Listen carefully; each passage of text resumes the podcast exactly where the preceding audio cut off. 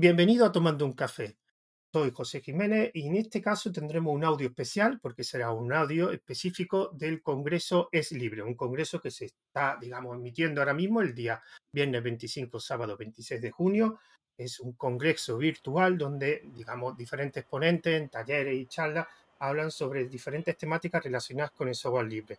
Pues el objetivo de este audio es para una sala de podcasting donde, digamos, vamos a mezclar, por un lado, el, ámbito del podcast con el ámbito de Es Libre. Y en este caso el objetivo es pues tener una charla sobre software libre con tres ponentes de Es Libre que o que van a ser o que han hecho ya su, su taller o su charla o que la harán del día de mañana, el sábado, y hablar un poco sobre software libre desde tus diferentes puntos de vista o perfiles.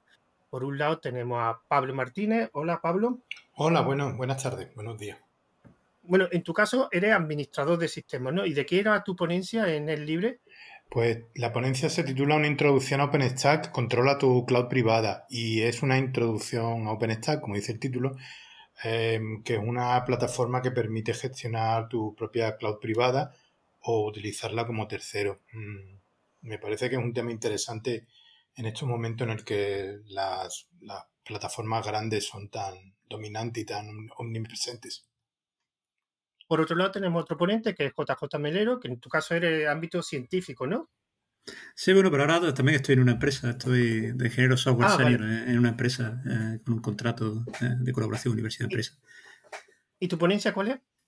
Tengo varias, tengo una sobre, eh, las dos que tengo son sobre Raku, una sobre programación funcional en Raku y otra explicando pues la generalidad de Raku y luego pues tengo la organización de la sala de Raku y, y, una pequeña intervención en, eh, donde se habla de, eh, de la oficina de software libre. Y por último tenemos a, Jorge. Buenas, Jorge. Hola, buenas tardes. ¿Y en tu caso cuál es la ponencia?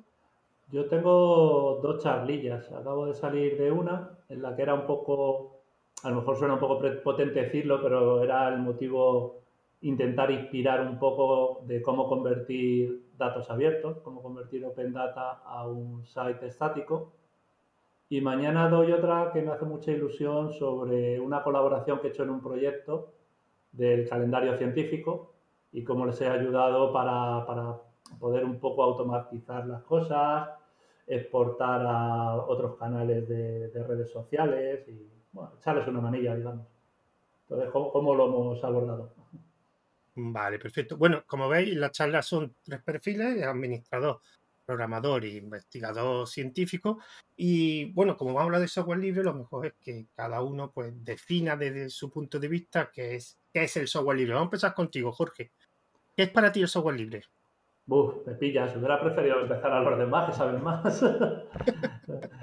Yo, a nivel programador, para mí el software libre es eh, muy concreto es el que yo pueda acceder al código que estoy, que, estoy usando, poderlo analizar, poderlo modificar. Eh, de hecho, hoy mismo he tenido la imperiosa necesidad de una librería de hace 5 o 6 años y la voy a tener que meter mano. Entonces, el software libre lo que me permite es eso, ¿no? Eh, desde, el punto de vista, digamos, egoísta del día a día de mi trabajo el que poder acceder a, ese software, poderlo modificar a mis necesidades. ¿no? Luego hay mucho más, pero a día de hoy, ahora mismo, yo me quedo con eso. Vale, vale, perfecto. En tu caso, JJ, eh, ¿qué es el software libre para ti? Eh, para mí es una filosofía, eh, con todo lo que yo conlleva, ¿no? Entonces, podemos hablar de lo que, o sea, del tipo de, de, cosas que conlleva esa filosofía, pero para mí lo que no tenemos que perder de vista es que es una filosofía. Eh, y las filosofías no son religiones, eso tampoco tenemos que olvidarnos.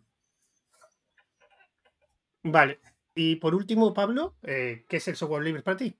Bueno, aparte de todo lo que se entiende por software libre, yo desde el punto de vista de un administrador de sistemas creo que las dos cosas interesantes que ofrece el software libre, muchas son que elimina una dependencia del proveedor, eh, que normalmente si usas un producto privativo, depende, de, depende mucho de, ese, de esa empresa que te da ese servicio o ese producto. Con el software libre eso no es tan así o no es así porque normalmente puedes encontrar terceros que te den soporte. Si quieres tener un soporte de terceros, puedes soportarlo internamente, porque al ser libre, pues puedes modificarlo, ajustarlo, adaptarlo.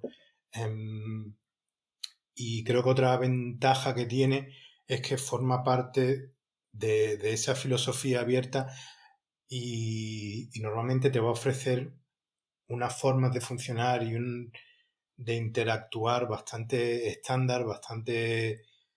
te va a asegurar funcionar bastante bien con el resto del mundo todo y con, otros componentes y eso eh, se agradece. Bueno, vamos a pasar ya a la siguiente pregunta.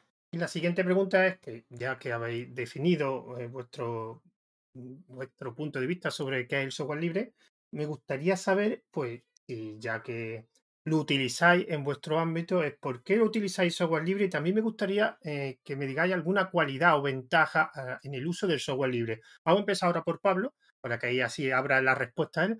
Pablo, ¿por qué utilizas software libre y qué cualidad destacarías? Bueno, como cualidad destaco lo que he señalado antes. Para mí, una cosa muy importante a la hora de trabajar con sistemas es la interacción de los sistemas, ya sea, no sé, mensajería, DNS, correos, servidores de aplicaciones, eh, todas esas cosas. Y el software libre es algo que suele tenerlo muy en cuenta y suele, suele ser una base muy importante. Y creo que eso, eso le da mucho valor Em, luego, aquí ya depende más de los casos, pero para mí personalmente y el tipo de trabajos que suelo hacer, el, eliminar la dependencia de un proveedor, el vendor locking, eh, para mí es muy importante, porque los sistemas al final son cosas que van a durar muchos años, por lo general, ¿no? A lo mejor no tanto, pero si montas una plataforma o estás administrando una plataforma pues piensas dar el servicio mucho tiempo. No es algo que hagas hoy y quieras olvidar, sino tienes que acordarte de qué va a pasar dentro de tres años. Y depender de un vendedor puede ser más complicado. También hay riesgos, ¿no? Siempre que eliges, pero para mí esas son las principales cualidades. Em, y son, son muy valiosas y creo que luego en el caso del software libre e Internet, Internet se construyó en función de, del software libre, o sea, los tiempos de Apache, Bind como servidor DNS, SendMail, luego Postfix o Exim o Qmail para el correo, todo eso se ha construido encima de, de software libre y casi todo eh, Internet está muy soportado en software libre, entonces es como la, evolución natural. lo, natural es utilizar software libre el utilizar software propietario cada vez se utiliza más, es cierto, o se utiliza bastante, pero suele ser un poco mm, casi antinatural, digamos, por decirlo de alguna manera. Em, esa es mi opinión, vamos, y mi experiencia. En tu caso, JJ, eh, ¿por qué utiliza y qué cualidad destacaría de software libre? Eh, ¿Sabes lo que pasa? Que eh, yo creo que esta es un poco una pregunta trampa, porque para empezar, es una pregunta que siempre se le hace a la gente que, ya usa software libre, ¿no? O sea, la gente que está en esa filosofía, ¿no? Eh, y para seguir, eh, a ver, la pregunta no la puede hacer en el vacío. La pregunta es, eh, ¿qué ventajas tiene usar software libre ahora o cambiarte al software libre? Porque muchas veces lo que lleva implícito es, que le pregunta a la gente que, se cambie al software libre. La gente, si le dice, oye, el software libre es estupendo y tal, te dice, vale, muy bien, pero es que yo no uso software libre. Entonces, bueno, mm, o sea, explicar las ventajas que tiene eh, el software libre a una persona que no usa software libre, pues es una historia totalmente diferente, ¿no? O sea, es cierto que, hoy en día muchas veces se usa el software libre porque no, tiene, no tiene, no te, te queda otro remedio, ¿no? O sea, eh, hoy en día la gente eh, que se pone a desarrollar con un lenguaje de programación, con un framework privativo, pues no sé muy bien a dónde va, ¿no? O sea, esta mañana estaba hablando Tripu, por ejemplo, de, de Flash, ¿no? No sé si os acordáis de Flash al principio de del siglo, jolines, todo el mundo Flash, aquello de Adobe y no sé cuánto. Eh, no queda otro remedio. Eh, si estás desarrollando juegos pasa lo contrario. O sea, se le dice a la gente, oye, no, que Blender mola mucho. Hay un taller de Blender, por cierto, en esta. La gente dice, es que Unity le dice a la gente, macho, Unity, en cuanto que necesita ganar un poquito de dinero, va a tener que pagar una pasta. Bueno, bueno, sí, pero déjame, que Unity, Unity, ¿sabes? Entonces, es una pregunta que, sinceramente y honestamente no tiene respuesta, ¿no? No tiene una respuesta fácil o, no tiene una respuesta que, no sea ya para, para converso. Entonces, eh, a ver, yo personalmente lo uso porque lo he usado toda la vida, ¿no? O sea, eh, cuando estaba trabajando con C, por ejemplo, o, con C++, pues para mí el poder trabajar en, un ordenador personal en casa y en los ordenadores de la universidad, que, era, la gran ventaja, ¿no? La interoperabilidad y toda esa movida, ¿no? El poder montar mi propio servidor web, que, lo monté en el año 94 por, primera vez. Todo aquello era genial, ¿no? O sea, al final lo que hace es que te da, eh, da poder a la gente, ¿no? Pero, pero claro, mucha gente que no quiere ese poder. Entonces, eh, o sea, una pregunta que tiene tantos matices que de verdad que, es que responderla eh, es muy complicado. Desde lo personal, por supuesto, lo podemos responder, pero, pero una respuesta que sirva para todo el mundo, yo, yo casi que prefiero no, no hacerlo. Vale, vale. Bueno, la siguiente pregunta va a empezar tú, JJ. A ver si se consigo que la responda. Venga. Oye, que, bueno, Jorge, Sí, sí, sí, la verdad. A la gallega, pero... tienes razón, tienes razón. bueno, Jorge, en tu caso, eh, ¿qué cualidad y por qué lo utilizas y qué cualidad destacaría más en tu perfil, digamos, de programación? Yo, justo, eh, eh, o sea, coincido completamente con JJ, es dificilísimo, pero yo lo centro, o sea, digamos, si la gente usa software libre o no, allá ellos, por decirlo de alguna manera. yo, en lo que es en mi día a día, en lo que es en, mi trabajo.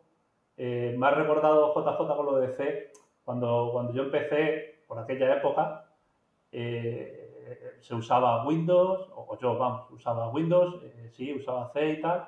Había el MSDN de Microsoft, os acordaréis, cuando apareció el MSDN de Microsoft. O sea, yo se me pusieron los ojos como platos, ¿qué de documentación hay? O sea, ya puedo saber lo que hacen las APIs, puedo ver todos los parámetros y era como un mundo maravilloso pero el cambio brutal que yo sufrí cuando me enfrenté a Spring, por ejemplo, o sea, ya me pasé a Java, bla, bla, bla, y, de repente veo Spring, que puedo entrar al código, que empiezas a, hablar de código, ya no es el interfaz o la documentación del Java 2 que pudieras encontrar por ahí, sino ver como, un, como unas mentes superiores a mí, por supuesto, pero eran capaces de ponerme el código, explicarme patrones con ejemplos reales y tal, para mí eso fue brutal. Entonces, yo, para mí la cualidad del software libre ha sido el, darme esa oportunidad de aprender. Muy bien toda la documentación del MSDN y tal, pero el poder ver las tripas y, tal, a mí fue un, salto, vamos. Entonces, para mí la cualidad del software libre para mí ha sido la de aprender. Bueno, vamos a seguir a la siguiente. Esta pregunta eh, se me acaba de ocurrir, además, me habéis dado vosotros la idea con vuestra respuesta. En tu caso, vamos a empezar ahora contigo, JJ. Bueno, evidentemente el software libre convive con el software propietario. Ahora mismo, digamos que son, digamos, las dos opciones que hay. O utiliza software libre, utiliza software propietario. Y aquí es verdad que vosotros estáis en unos perfiles donde es verdad que el software libre sí tiene bastante importancia, tanto en programación como en, la parte de, investigación, análisis de datos o, ámbito científico. Hay muchas herramientas muy buenas en administración de sistemas, pues imaginaros. Pero también es verdad que hay otros campos como multimedia donde el software libre no es tan, tan poderoso o hay alternativas pero no tan grandes o tan, tan buenas como las propietarias.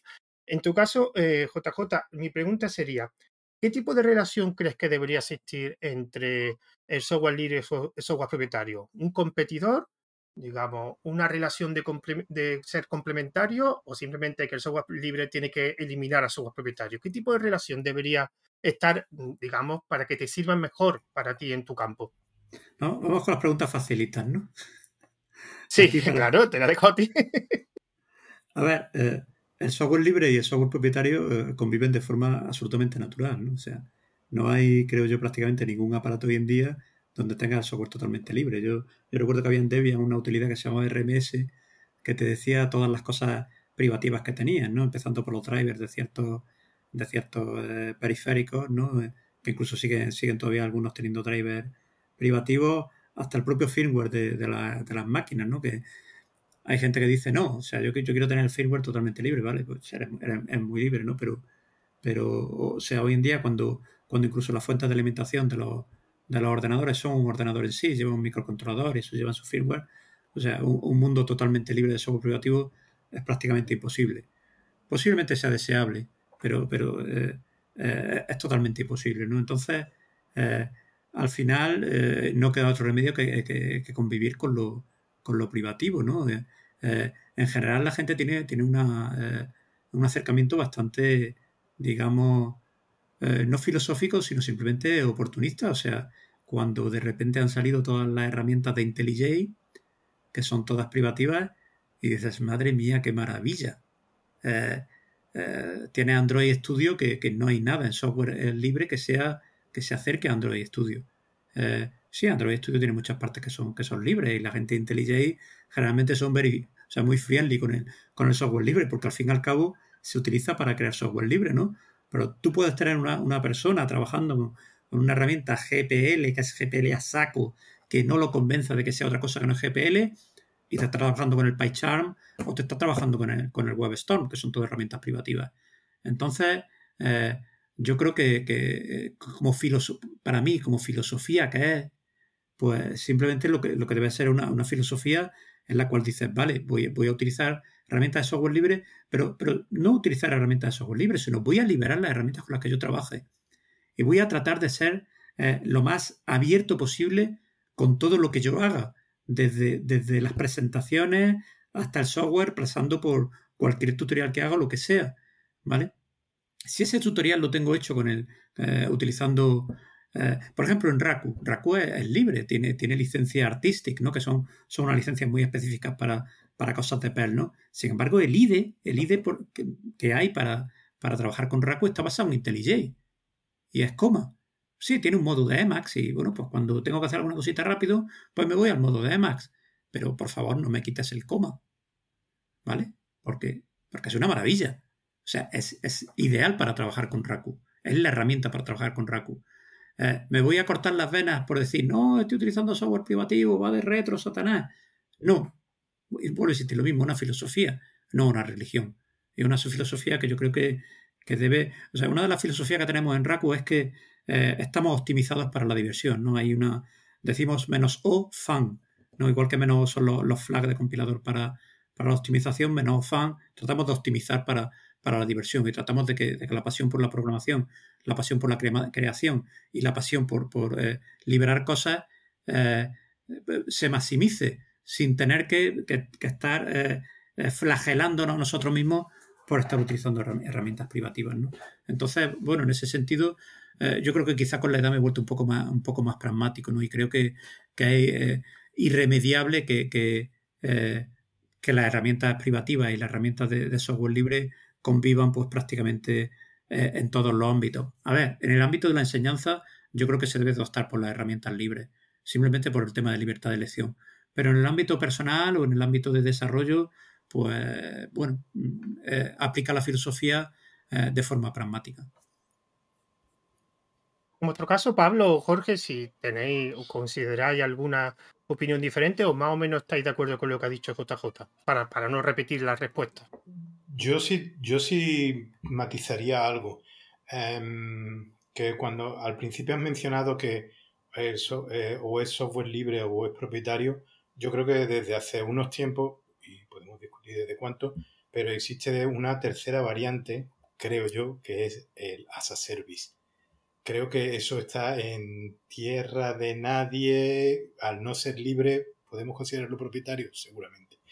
Pero tiene código, ¿no? Sí, pero me refiero, por ejemplo, em, Telegram. quería primero añadir esta cosa. Telegram, los servidores no son libres. Servidores no son libres, tú no tienes acceso al servidor, sin embargo tienes un API abierto. Eh, puedes trabajar con herramientas libres. O unos servicios de, por ejemplo, ahora van mucho con Machine Learning o antes de eso clasificación de spam. Yo podía darte a ti una herramienta de clasificación de spam, pero los filtros buenos los tenía yo y te los vendo.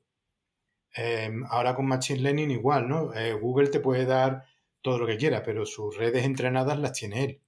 Pero, Em, pero Pablo, pero yo, por, por ejemplo, que has puesto Telegram, eh, por lo que yo tengo entendido, Telegram la gente no lo considera software libre porque No, no, está el código del no lo, servidor. no, no lo es, no lo es. Eh, los clientes, hay clientes que yo sepa, o sea, que yo sepa, no, hay clientes y todo eso, pero por eso no, no quiero utilizar tanto Telegram, no quiero utilizar a lo mejor mm, ejemplos particulares, puedes, puedes pensar eso en servicios de redes neuronales, en servicios de clasificación de spam antes de que hubiera redes neuronales, em, en otro tipo de servicios donde el software que corría existe, pero Jabber, Jabber cuando Gmail era cuando Jabber, cuando Google usaba eh, Jabber para Google Chat, pues era un Sí. poco igual, ¿vale? Ellos tienen su implementación es libre, pero el valor que tenía Google Chat era que lleva para lo que sirvió ese valor, ¿no? Pero,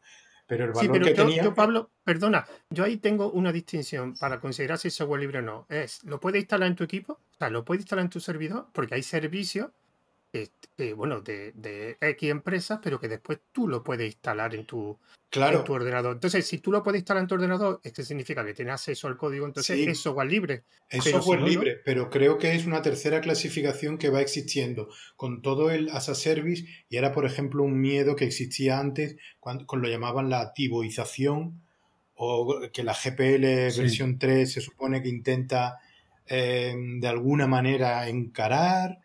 Eh, o sea, es un, eh, no, o sea, es un riesgo para el software libre, a mi modo de entender, y para mí como administrador de sistemas es un riesgo porque creo que el pasado, en el pasado, cuando, esas, cuando hay empresas grandes que empiezan a tomar el dominio de ciertas cosas y empiezan con sus extensiones o sus modificaciones, eh, todo el mundo recuerda las extensiones de Macromedia o las extensiones de Frontpage de hace veintitantos To- años Todas ya fracasaron.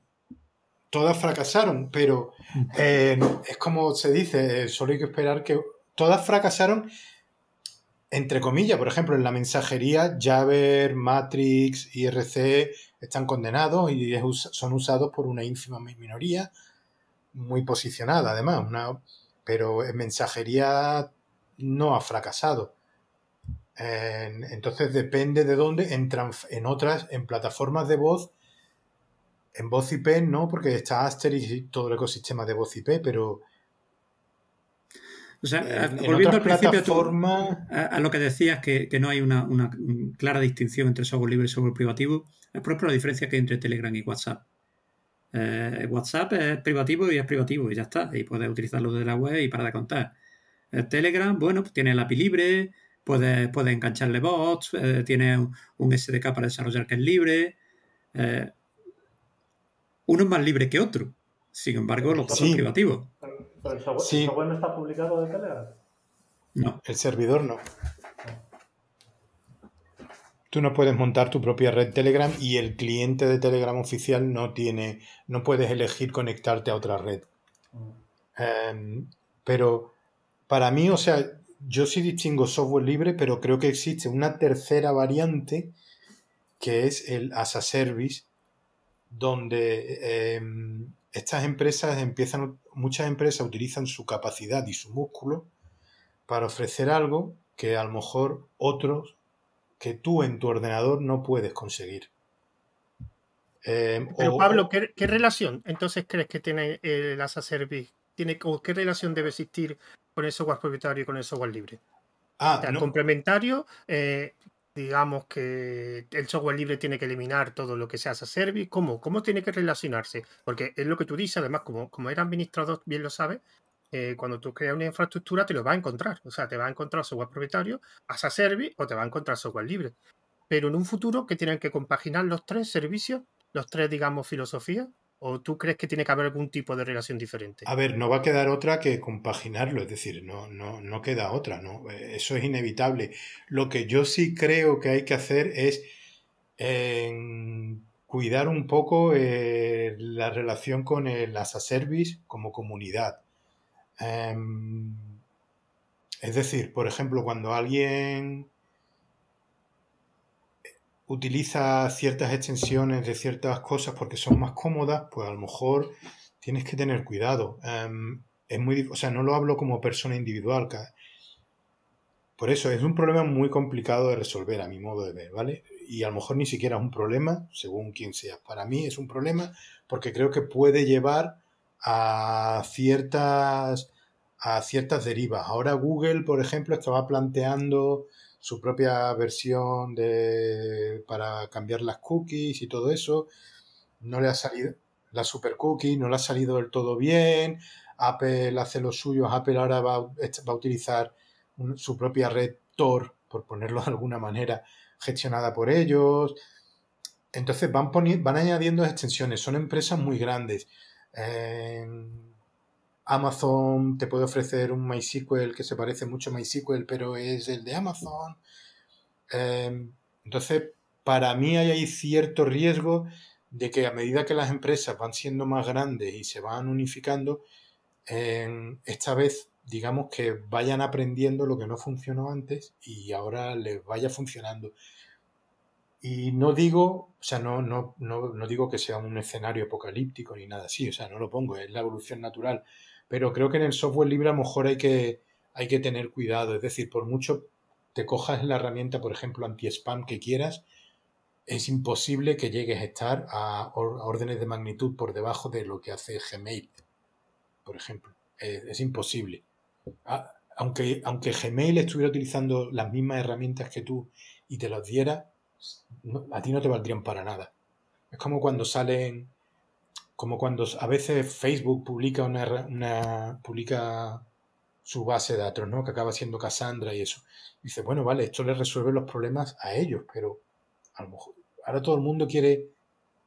Me pasa un poco, por ejemplo, con Kubernetes, ¿no? Kubernetes soluciona un montón de problemas, es una maravilla, pero, pero no es todo. Eh, a ver, este es un ejemplo porque es bastante libre, o sea, es libre, todos los componentes son libres, pero existen otras formas de trabajar, no todo tiene que ser con Kubernetes.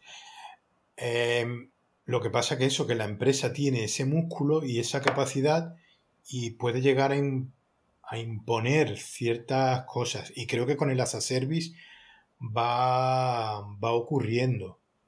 Es decir, mm, por ejemplo, no sé, MaxMind, su base de datos de localización de IPs, era súper famosa y todas las distribuciones Linux la traían, por lo menos la versión Lite, pero cada, eso cada vez va más a service y ahora todo el mundo utiliza Shodan y cosas así. Creo que, que hay un cierto riesgo. No sé identificarlo bien, no sé si es una exageración, no sé si es un problema, pero creo que sí existe ese, ese sitio donde que sea libre da un poco igual. Que sea libre o propietario da igual. Es decir, que que el sistema anti-spam de Gmail sea libre o no es irrelevante. Que las redes neuronales que utiliza Facebook, Microsoft, Google o Apple sean libres o no es irrelevante. sí, por ejemplo, no tenemos, eh, eh, el público en general, digamos, no tiene la capacidad de llegar a entender eso, ¿qué más da que sea libre? ¿no? A lo mejor lo que dices de que Google pueda hacer software libre y publicar un tochazo de utilidad del Machine Learning y no sabemos eh, ni leerlo, pues como software libre queda un poco cojo, ¿no? A lo mejor. Sí, no me refiero solo a leerlo, me refiero a que ellos, pues a lo mejor llevan años de CPU eh, entrenando y ahora tú lo coges y en tu portátil con es, lo que quiero decir, que, que, que, lo publique Google le puedes decir, ay, qué bien, qué bajo soy, pero por mí si no lo publicáis, porque no, no, llego, no tengo ni la capacidad computacional para ponerlo en marcha, pero a lo mejor, por mucho que nos juntemos aquí 20 cerebros, tampoco llegamos a, entender ni la mitad de lo que hay, por lo cual... Claro, por eso para mí hay cierto... Eso, eso puede ser un riesgo. Por ejemplo, me, me, ocurre con OpenStack, ¿no? que voy al tema de la charla de mañana, pero OpenStack, si tú lo comparas con las grandes cuatro proveedoras o tres proveedoras de cloud, es un juguete. Y Y, lo va a ser siempre, porque es imposible que sigan el ritmo de, las empresas más está, grandes. Están en otra liga diferente. están en otra liga. Para, lo que sirve es para, administrar un pequeño centro de datos, ¿no? Y mira, eh, IBM ha cogido OpenStack para, para, su nube, o grande, efectivamente. Pero, el CERN. Pero, o sea, los otros, los otros están en un rollo de vender servicios. Y entonces, claro, te ponen ahí servicios a punta pala, ¿no? El registro de no sé qué, la base de datos de no sé cuánto, la mensajería de no sé cuánto. O sea, yo, claro, por eso. Estábamos usando eh, eh, IBM, IBM todo libre, utilizábamos OpenWhisk y, y, toda la movida, que era todo libre, pero, pero claro, IBM lo que hacía era que te cobraba por el uso de OpenWhisk. Y me acuerdo que la mensajería de OpenWhisk nos salió aquello por un, por un ojo de la cara. Entonces, bueno, sí, utilizan software libre, pero, pero, pero en fin, eh, al final eh, son nichos diferentes. Igual que Kubernetes, pues hay otra, Red Hat tiene otra herramienta, está Nomad también, eh, o sea, hay, un montón de movidas. Está Rancher, efectivamente. bueno, Rancher se dejó de desarrollar, ¿no? No fue el que... sí, pero sigue, sigue, sigue soportando, sigue participando, ofreciendo su visión de Kubernetes con cosas como K3S. Entonces, sigue dando, sigue estando dentro del ecosistema Kubernetes y hay un montón. Eh, para mí eso, o sea, Kubernetes a lo mejor no es el mejor ejemplo, pero sí viene a ser el ejemplo de, de que, por ejemplo, administrar un Kubernetes es muy difícil, pero usarlo es muy fácil. Entonces, usarlo en Amazon o en Google o en Azure o en AliCloud o en alguna ya del tier inferior, es muy fácil. Sin embargo, yo, lo que opino es que dentro de 20 años seguramente eh, nadie se acordará ya de Google. Eh, esto es un poco atrevido decirlo, pero la gente usará Kubernetes. Entonces, las empresas eh, a veces lo que hacen es que eh, quieren conseguir la inmortalidad a través del software libre. a ver, yo llevo en el negocio, yo qué sé, de, de, 18 años que tuve el Spectrum. Hoy el señor Sinclair nadie se acuerda de él. Ahora, por lo visto, el nombre fabrica, fabrica baterías. Eh, Amstrad, ya nadie sabe la empresa Amstrad. IBM, o sea, hace, en los años 80 no te puedes equivocar comprando un IBM. Sin embargo, IBM hoy en día en cloud es un player, digamos, pequeñito. Ahora quizá un poquito más porque han comprado Red Hat. Pero compara, eh, compara incluso con DigitalOcean, si es que yo creo que, que IBM es más pequeño que DigitalOcean. Una, perdona, perdona, J, JJ, eh, perdona eh, que te interrumpa. Es que quiero cambiar de un tema y que lo está ahora mismo tocando, y precisamente era el siguiente pregunta que quiero hacer. Era referente a la comunidad. Y de hecho, eh, más que una pregunta, va a ser una opinión, y vosotros decís si estáis de acuerdo o no. Mi opinión sobre eh, una de las patas grandes de, la filosofía del software libre, digamos, es la comunidad. O sea, que supuestamente, como tienes el código libre, el código fuente disponible, hay una, tú puedes aportar el, eh, digamos, código, puedes ayudar en el desarrollo. De hecho, el software libre, una cosa que fomenta es eh, el desarrollo, digamos, la compartición de código. Pero una cosa que habéis estado comentando ahora mismo, y como vais saltando de tema, quiero tratar ese, es que muchas veces la comunidad no se da cuenta que realmente quien mantiene el software libre es la empresa. Eh, realmente las empresas son muchas veces, y cuando ves grandes proyectos, o hay detrás una fundación, hay detrás una empresa, ha puesto el caso de Reja. Reja era una de las empresas que más software libre mantenía. Y mi pregunta, eh, evidentemente, eh, para la comunidad te puede apoyar de diferentes formas. Eh, puede apoyar difundiendo, puede apoyar eh, de una forma económica, puede apoyar diferentes. Pero técnicamente, y esto quería que empezara Jorge, que eres programador, es muy difícil apoyar, o sea, participar en un proyecto de código abierto es relativamente porque técnicamente necesita unos conocimientos. Y aquí me quería centrar principalmente en la comunidad, en el apoyo. ¿Realmente la comunidad eh, colabora lo suficiente para el mantenimiento y la evolución de software libre, Jorge? Mm, a ver, en el ámbito o en los círculos en los que yo me muevo, yo me he encontrado una comunidad muy, muy proactiva, muy por la labor. Eh, hay un Open Collective en varios de los proyectos, por ejemplo, hoy he hablado de, de Acidoctor y de Antora y hay mucha gente que dona dinero recurrentemente. yo tengo puesto ahí donar todos los meses, hay mucha gente que dona dinero para resolver issues y tal. Eh, no es tan difícil el colaborar. Otra cosa es que, claro, que, llegas y pretendes colaborar en un proyecto y, pretendes ya hacer ahí eh, el arco de iglesia, a lo mejor, ¿no? Y entonces, eso es lo difícil, empezar eh, con el interés y empezar colaborando resolviendo algo de documentación, cositas así, ¿no? Eh, entonces, yo desde mi punto de vista y en mi círculo, yo sí me he encontrado con que la comunidad con la que me muevo, muy proactiva para, para colaborar en, el software. ¿no, ¿No consideras que a lo mejor, porque yo he entrevistado a otras personas que tienen proyectos de software libres que viven de él, o sea, que son proyectos de software libres que su fuente principal de, de ingreso, y me sorprendió cuando le hice esta pregunta eh, que me dijo que lo que es técnicamente, o sea, con código, realmente apoyaban poco, evidentemente, porque eh, lo que he dicho antes, es una dificultad aportar nuevo código, necesitas estudiarlo, necesitas unos conocimientos y, realmente eh, apoyan de una forma, puede ser económica, sobre todo documentación, traducción, o pueden apoyar difusión, hay muchas difusiones en software libre, hay mucha gente que lo difunde, pero después en el código no tenían mucho apoyo. Sí, sí, en, eso sí, sí estoy de acuerdo. Yo mismo las aportaciones de código que yo haya podido hacer en los 3-4 proyectos así en los que yo he podido aportar, en los que eso, han sido de he encontrado un bug, eh, he sabido resolverlo y, y, y, hago una pull request para arreglarlo. De allá desarrollar algo, digamos, yo no me encuentro todavía capaz, Entonces sí, a nivel de, de, código es difícil. Eso, eso sí lo, pero, pero es eso, a lo mejor no todo es código. Si, si hay gente que controla más el código, también hay que documentarlo, también hay que venderlo, hay que hacerlo bonito. Entonces ahí también puede participar gente. ¿no? Sí, sí, además el software libre, uno de los problemas que tiene el diseño. ¿eh? Los programas de software libre, el diseño, diseñadores gráficos poco, poco o, no participan mucho. Sí. Bueno, en tu, en tu caso, JJ, eh, en tu caso de, digamos, más de investigación, ahí no sé si hay tanto apoyo de la comunidad en software libre o más de apoyo porque, digamos, en, el mundo de la enseñanza, que hay mucha investigación y, se apoya de otra forma. ¿Cómo es el apoyo que tiene la comunidad?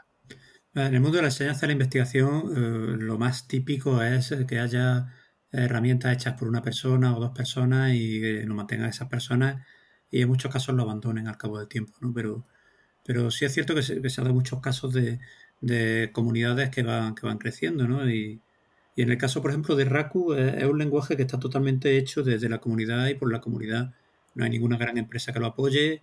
Eh, y, bueno, eh, en general, si no fuera por la comunidad, ni, siquiera existiría, ¿no? Todo lo va haciendo la, comunidad. es cierto lo que decís que muchas veces es complicado meterse, meterse en un lenguaje o meterse en, alguna, en algún proyecto grande, pero yo en general lo he encontrado bastante simple. Me refiero, muchas veces simplemente, si son lenguajes de programación que conoces, es relativamente sencillo, si tienes cierta experiencia, encontrar cuál es la fuente de un bug, crea un issue y sobre la marcha crea un pull request para, para resolver ese, ese bug, ¿no? Eh, eh, lo que pasa que, claro, generalmente son proyectos a 15.000 líneas de código, 15.000 líneas de código, ¿no? a veces son millones de líneas de código, y es complicado meterse, ¿no? Eh, y otra cosa que también la gente no considera es esta overflow como, como punto de entrada en la comunidad porque en muchísimos lenguajes de programación y sobre todo muchísimas bibliotecas la fuente de, documentación es, Stack Overflow y la fuente de resolución de problemas, ¿no? Y, y, sí es cierto que dependiendo mucho de la comunidad en la que estés y dependiendo mucho de lo que preguntes, va a ser más probable o menos probable que, te respondan una pregunta, ¿no? Yo, bueno, llevo, llevo pista de todas las preguntas que hacen sobre Raku en Stack Overflow y la tasa de respuesta es prácticamente de 100%. Pero también me he puesto a calcular que cuántas, preguntas se responden, por ejemplo, en, en Perl, en Python, en Ruby, eh, la cosa va bajando. Cuando llega a JavaScript, es altamente improbable que te respondan una pregunta. Eh, puede haber un 60% de probabilidad que te la respondan. Eh, muchas veces Pero, pero, perdona, JJ, pero también es posible que sea por la calidad de la documentación del proyecto, ¿no? Porque si lo primero que supuestamente que debería hacer es que si tiene alguna duda, es que primero mira en la documentación del proyecto y si es buena, lo resolvería y después ya te va a estar overflow. ¿No sería ese el proceso lógico? Bueno, a ver, generalmente los lenguajes están relativamente bien documentados, pero a partir de, cada lenguaje eh, puede variar mucho la, calidad de la documentación o incluso la existencia de la, documentación. Yo, en la mayor parte de los casos, casi siempre lo que hago es que me voy al fuente a ver qué diablo hace algo, porque porque la documentación está atrasada o no está disponible o, lo que sea. Entonces, bueno, que la gente no responde a preguntas sobre JavaScript porque tiene documentación de más calidad. sí es cierto que, hay documentación de mucha calidad en JavaScript. Tanto TypeScript como la Mozilla, Development Network tienen muy buena, eh, muy buena documentación sobre JavaScript. Pero luego si buscas documentación sobre una biblioteca de, de test como Java, o buscas documentación sobre Rollup, o buscas documentación sobre Babel, pues te puedes encontrar con algún que otro eh, problemilla. Eh, entonces, a ver, el problema, el problema es que la comunidad eh, sí es cierto que existe. Lo que pasa que, mientras que en unos casos la comunidad más o menos está más o menos cohesionada y es coherente, en otros casos la comunidad es muy dispersa. Entonces, eh, si buscas cosas como Docker, hay una comunidad de Docker. Mm, a ver, la comunidad de Docker está dentro de la comunidad de administradores de sistemas. Hay una comunidad de Kubernetes. O sea, la, gente que hace Kubernetes hace otras cosas, ¿no? Eh, ¿Hay comunidad de lenguaje de programación? Sí hay comunidad de lenguaje de programación, pero muchos son trabajadores que no están interesados en participar en la comunidad, sino que lo único que quieren es resolver su problema. ¿no? Por eso JavaScript, eh, Python y todos estos lenguajes, cuando vas a esta Overflow, eh, la gente no te contesta. ¿no? simplemente, o sea, yo las preguntas que tengo sin contestar en esta Overflow son no son ni de Raccoon, ni de Perl, ni de, ni de esas cosas, son de otro tipo de movidas. ¿no? Entonces, a ver, la comunidad es algo, es algo digamos, relativamente eh, efímero, ¿no? Eh, o sea, ahora mismo llevo puesto una camiseta que, no lo veis, pero, pero es una camiseta de los Perlmongers de... Perlmongers son como la comunidad de usuarios de Perl, ¿no? De, Londres, ¿no? Eh, era una comunidad que llevaba muchísimo tiempo, pero hace tiempo que ya no se reúne. Desde, que empezó la pandemia, pues ya empezaban a reunirse cada vez menos y ya no se reúnen. Entonces, mientras que Perl sigue existiendo y demás, las comunidades van evolucionando, empiezan a usar otras cosas. Em, em, o sea, una comunidad es lo más complicado de construir y lo más frágil y fácil de destruir. Se puede destruir por, infinitas razones. Eh, y muchas de ellas nada tienen que ver con la técnica. Entonces, eh, mientras que en cualquier lenguaje de programación, cualquier herramienta, tienes que prestar atención primero a la comunidad, porque al final la comunidad son tus clientes, eh, y eres tú mismo también. Lo cierto es que es, tremendamente complicado. Y yo todavía no sé de un proyecto que lo haya conseguido hacer con éxito. Yo creo que hasta ahora la comunidad que tiene más éxito y en todos los sentidos más diversa, eh, más extensa es la gente de WordPress. A mí literalmente me deja flipado cómo esa gente, macho, son capaces de, eh, capaces de organizar eventos, eventos súper interesantes con un montón de temas y de repente te organizan un evento y van 300 personas y al mes siguiente te organizan otro evento y van otras 300 personas. O sea, eh, eso para mí me parece absolutamente admirable, ¿no? Pero, pero JJ, WordPress te trae una empresa y bastante potente. Sí, es cierto, es Automatic, pero bueno, eh, eh, a ver, lo importante no es que esté Automatic, lo importante son esas pequeñas empresas y autónomos, la pequeña empresa de aquí, Sido Info de Granada, Fran, LP Spain, Rafa, en, Rafa Poveda en Sevilla, toda esta gente que, está trabajando todos los días, traduciendo, haciendo tutoriales, contestando a la gente a esta Overflow, contestando en foros, en foros. Eso es lo importante. Eh, pero es que eso ni se compra ni se vende y es muy difícil de conseguir y muy fácil de destruir. Entonces, eh, yo creo que la clave, la clave no está en que sea automático, es que sea una empresa. También Mobile Type lo llevaba una empresa y ahí lo tiene, que no se acuerda nadie de él. Yo creo que el día que lo dejé usar eh, microsiervos, que no sé si lo usa todavía, pero el día que lo dejé usar microsiervos ya no lo usa nadie. Eh, sin embargo, WordPress, o sea, hay literalmente eh, a nivel provincial en Granada, hay decenas de empresas que no solamente trabajan en WordPress, usan WordPress, sino que contribuyen a WordPress, contribuyen con la comunidad. O sea, es absolutamente, de verdad, a mí me dejan chapó, me dejan admirado cómo funciona, ¿no? Entonces, eh, si consiguen la clave, me refiero, si, si, consigues esa masa crítica de gente entusiasta que contribuya, que participe y demás, oye, genial, pero muy pocas herramientas lo, consiguen, o muy, poco, muy pocos proyectos de software libre lo consiguen. Eh, es complicado, pero bueno. Yo creo es que lo que te has dicho, al final organizarse y organizarse eh, de forma tan dispersa eh, suele ser complicado. Ahora vamos a saltar a Pablo. Pablo, en tu caso, bueno, el software libre, digamos, algo crucial en el tema de la administración. De hecho, hay herramientas que, digamos, que son las top de, del campo de la administración de, sistemas, eh, servidores web, servidores de correo, pero en el caso de, la comunidad, ¿Crees que colabora en tu, en, tu ámbito lo suficiente? ¿O, digamos, hay colaboración de difusión, documentación, pero después de código o herramientas o desarrollo de herramientas para administración no hay tanto? Em, a ver, yo creo que es un tema complicado porque mucho de la administración luego, primero, se, mucho se está externalizando, ¿no? Como hemos mencionado antes, as a service. Entonces creo que eso se, va cambiando la relación, la, relación de las personas con, con, esos servicios y con esos productos. Luego, creo que también em, creo que en ciertas cosas sí hay mucha, hay muchas comunidades, por ejemplo, herramientas de monitorización, eh, Prometheus, Grafana, ese tipo de cosas tienen mucha comunidad, vienen de, con empresas detrás, pueden venir o no, pero creo que sí es verdad que e, ese tipo de, cosas siempre va a tener mucha mucha comunidad detrás. Eh, cosas de gestión de configuración, orquestación, tipo Terraform, Ansible, Puppet en su momento, bueno, y todavía supongo. Y eh, suele haber bastante comunidad en torno a ese tipo de productos y gente que hace roles o que escribe scripts o escribe artículos. Es verdad que a lo mejor no está todo tan formal, es decir, tú llegas y miras y ves hay un, la respuesta buena, pero era la respuesta buena hace un año y medio con la versión anterior y ahora han cambiado y ahora ya no te funciona esa respuesta porque pues ha cambiado, ¿no? Entonces, sí, existe una comunidad que creo que va resolviendo los problemas pero a lo mejor no está tan activa. Es decir, si comparas, por ejemplo, Server Fault con Stack Overflow, pues no sé si hay uno o dos órdenes de magnitud. Eh, en la última vez que miré, eh, no vas a encontrar respuestas casi en Server Fault.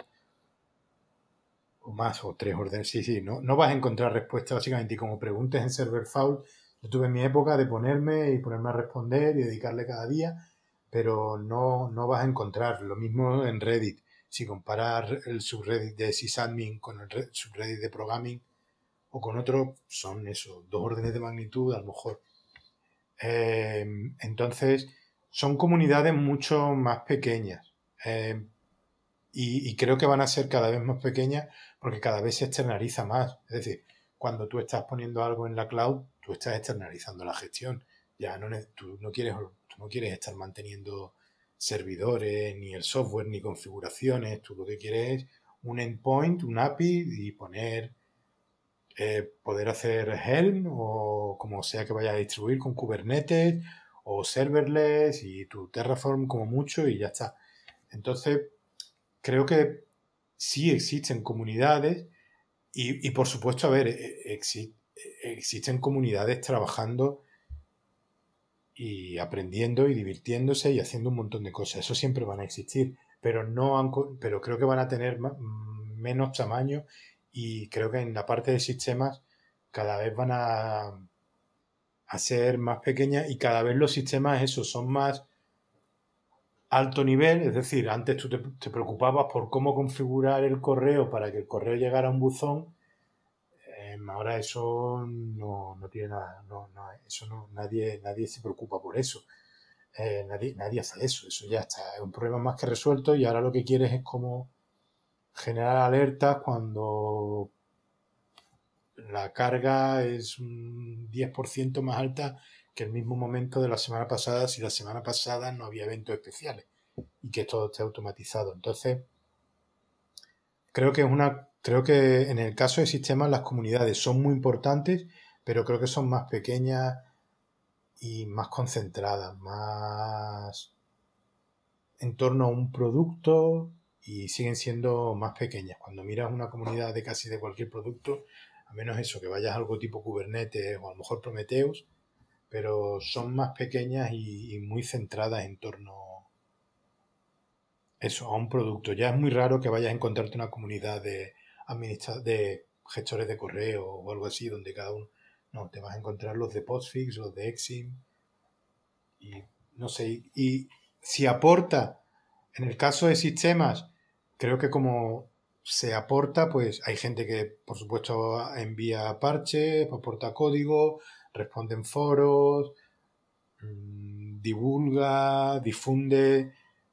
Luego, otra manera de aportar es parecido al, hilando a lo que ha dicho JJ de WordPress, recurriendo a pequeñas empresas, autónomos que trabajan en sistemas y eso, o consultoras pequeñas.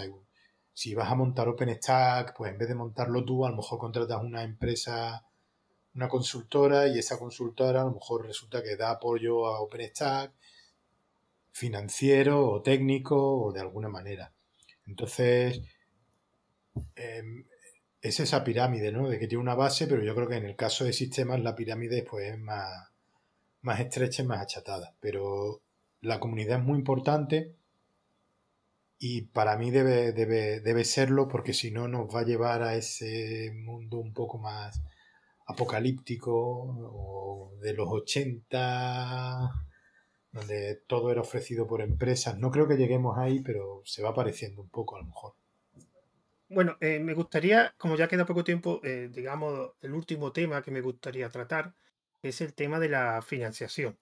Em, una de las, digamos, desventajas, entre comillas, del software libre es que, claro, al tener el código disponible, pues, digamos, esa financiación que puedes tener por servicio, por venta de licencia, aunque ya mm, últimamente ni el software ni el software propietario tampoco se vende tanta licencia, pero es una forma relativamente eh, cómoda de conseguir dinero. Y también eh, me da cuenta que en el software libre, con, la opción de tener eh, derecho o tener acceso al código fuente, pues es muy fácil hacer un for. Y no sé si por un motivo u otro, yo me he encontrado muchos proyectos que por falta de financiación, o sea, digamos que generalmente los proyectos de software libre, algunos empiezan en el tiempo libre de un programador o dos, y muchas veces ya ocupa demasiado tiempo cuando llega a cierta complejidad del software. Y me he encontrado que muchas veces ese software pues dejaba de mantenerse, algunas veces pues otra persona lo cogía, otras veces no. Y era pues, siempre por el mismo, porque no tenía el dinero suficiente para vivir, digamos, o desarrollar a tiempo completo ese software. Y mi pregunta es, eh, y aquí cualquiera podría empezar a responder, ¿el software libre cómo debería financiarse? ¿Creéis que está bien cómo se financia ahora o debe haber, digamos, un cambio? El que quiera empezar. Y si no escojo yo, JJ, te toca. A ver, yo os cuento, por ejemplo, cómo se financia Raku. ¿no? Raku se financia a través de, la, de lo que se llama Jet Another Society, que, que, bueno, que se llama por un lado Per Foundation, por otro lado Raku Foundation, eh, y recibe donaciones de diferentes empresas, ¿no? Entonces, esas empresas lo que hacen es que donan eh, y dentro de, la fundación de Ráculo que hay un comité de becas y la gente puede solicitar una beca y decir, bueno, pues necesito 5.000 dólares para, trabajar en el, en el core de, o en el núcleo de, de Raku o para, para trabajar con la, con la entrada-salida o como en mi caso, pues para trabajar con la, con la documentación y mejorar la documentación, ¿no? Eh, realmente, o sea, para ser un proyecto relativamente grande, eh, no, no, tenemos tanta, eh, tanta financiación. Eh, ¿Hace falta más financiación? O sea, yo siempre he pensado que, la financiación en el, en el, software libre es un arma de doble filo, ¿no? Porque, por un lado, te permite avanzar en el proyecto que sea, por otro lado, por supuesto, pues crea una serie de, de restricciones y la gente que financie va a tratar de, de conducir el proyecto por donde, por donde quiera, ¿no? Si no por otra cosa, porque simplemente si hay una persona trabajando para una empresa y esa empresa está desarrollando por el proyecto, evidentemente va a llegar un momento en que las dos cosas van a estar en contraposición y va, va a optar eh, por su empresa en vez de optar por, por, eh, el interés del resto del proyecto, ¿no? Entonces, bueno, sabiendo tantísimos proyectos de software libre, hay millones de repositorios de software libre y demás, eh, yo creo que es, es un tema complicado y complicado y además yo creo que muchos proyectos realmente no buscan financiación. Eh, lo que pasa es que, claro, llega un momento determinado que, son tan usados que reciben dos o tres issues al día, la gente les exige que por tener, o sea, por el uso de algo gratis les solucionen su problema eh, y entonces yo creo que, eh, muchas veces tienen que buscar financiación o tienen que tratar de financiar su actividad eh, simplemente para, para, que tengan un poco respeto a la misma, ¿no? Y para poder, para poder seguir, seguir adelante, ¿no? Eh, yo no creo que haya una bala mágica, eh, pero por otro lado creo que el software libre ha subsistido, pues yo qué sé, desde los años 80 que, que bueno, pues discutiblemente lo inventó Richard Stallman, ¿no? que también Lata era software libre por aquella época. Hasta ahora, y yo creo que seguirá, la gente seguirá liberando proyectos y seguirá manteniéndolos simplemente porque, porque le apetece, ¿no? Eh, y recibiendo financiación directa o indirecta o, o, de, o, simplemente haciendo por, porque le gusta. Una vez más, yo creo que lo importante es formar parte de una comunidad y lo importante es tener pasión y divertirse por lo creando, ¿no? Y por, por las posibilidades que, que te da eh, ese software que, en el que trabajas y, y, que creas. Sí, estoy de acuerdo contigo. O sea, yo la, la de veces que escuchas ahí a alguien, no, pero vamos a usar esto que es gratis. Joder, no es gratis. está ahí a tu disposición porque alguien está dedicando su tiempo y su esfuerzo y que menos que se lo reconozca, ¿no? Entonces, si vas a usar el software de, alguien, busca la manera de, apoyarle. ¿no? he oído un montones de veces lo de, no, pero esto lo usamos, vamos a usar, yo qué sé, el MySQL o, por poner un ejemplo, pero vamos, el software de cualquier, de, dos programadores que están ahí haciendo y te han resuelto la vida. Esto es gratis. Joder, no es gratis. Eh, cuídalo, te está resolviendo algo, ayúdale de alguna manera, apóyale. Eso es así. Y un poco lo que dices, eh, yo me centro un poco en la comunidad o en el ámbito en el que estoy, intento apoyar a, la gente que me está resolviendo en, mi ámbito las cosas, les pongo una pequeña aportación, que eso seguro que les ayuda entre todos, ponerles una pequeña aportación y ayuda, y, joder, por, lo menos, perdón, no sé si puedo decir eso, y, por lo menos vamos eh, pues sacando cosas adelante y, como dices, divirtiéndonos. Eh, y disfrutando del camino.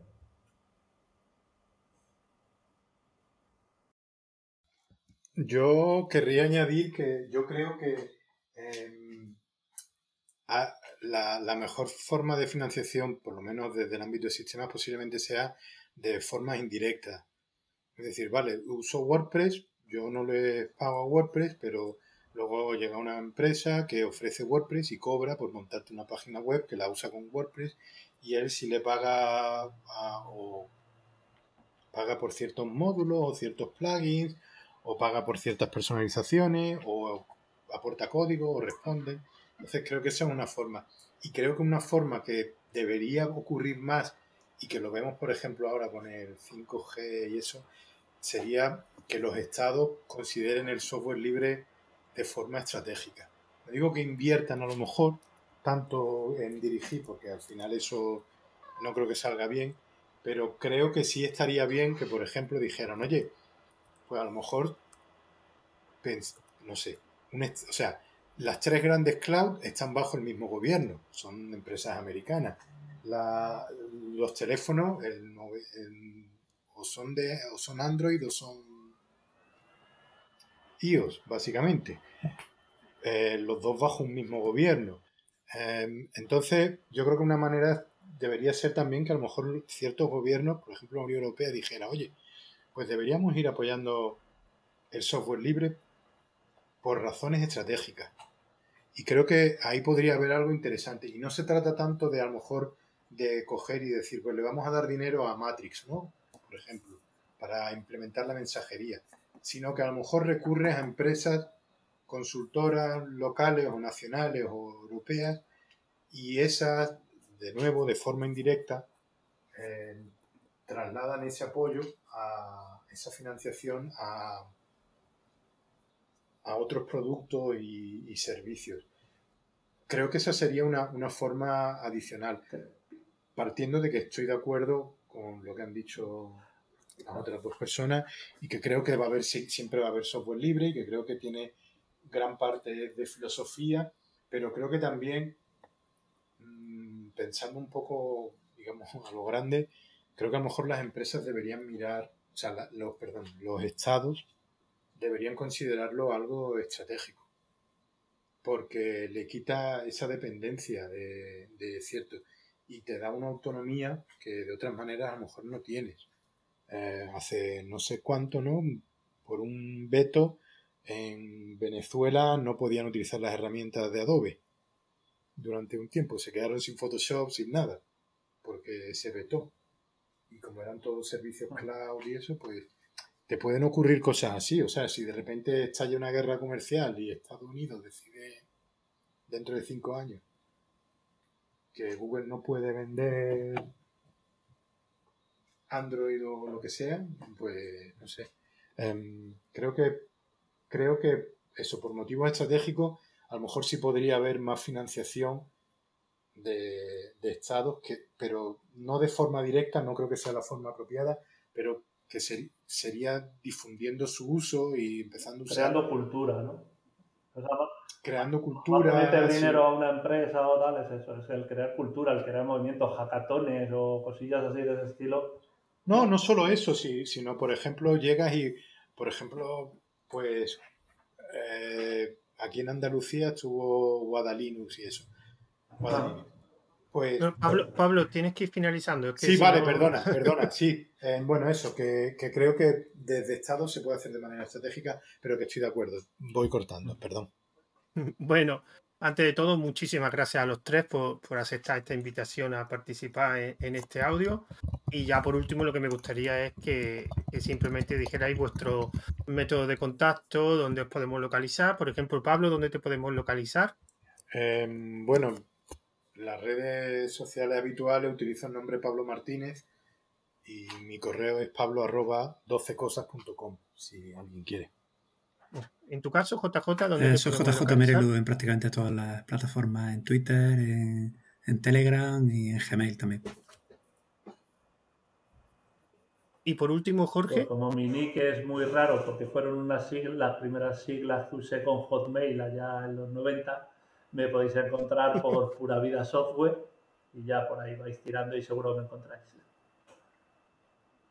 Bueno, ya por último, pues decir, recordar que este audio también será publicado, aparte de la sala de podcasting, que creo recordar será publicado mañana, sábado de, creo que recordar, a ver si lo he perdido, de 5 y 20 a, a 7 menos cuarto, aunque posiblemente cuando lo publique en mi podcast ya se habrá publicado en la sala de podcasting del Libre. Recordad que hoy 25 y mañana 26. Y por último, pues recordad que este podcast va a estar distribuido tanto por un canal de Telegram, se llama Tomando un Café, como por Aibo y por Anchor FM. Así que ya por último, reitero que las gracias a los tres participantes y un saludo a los demás oyentes. Hasta el próximo audio.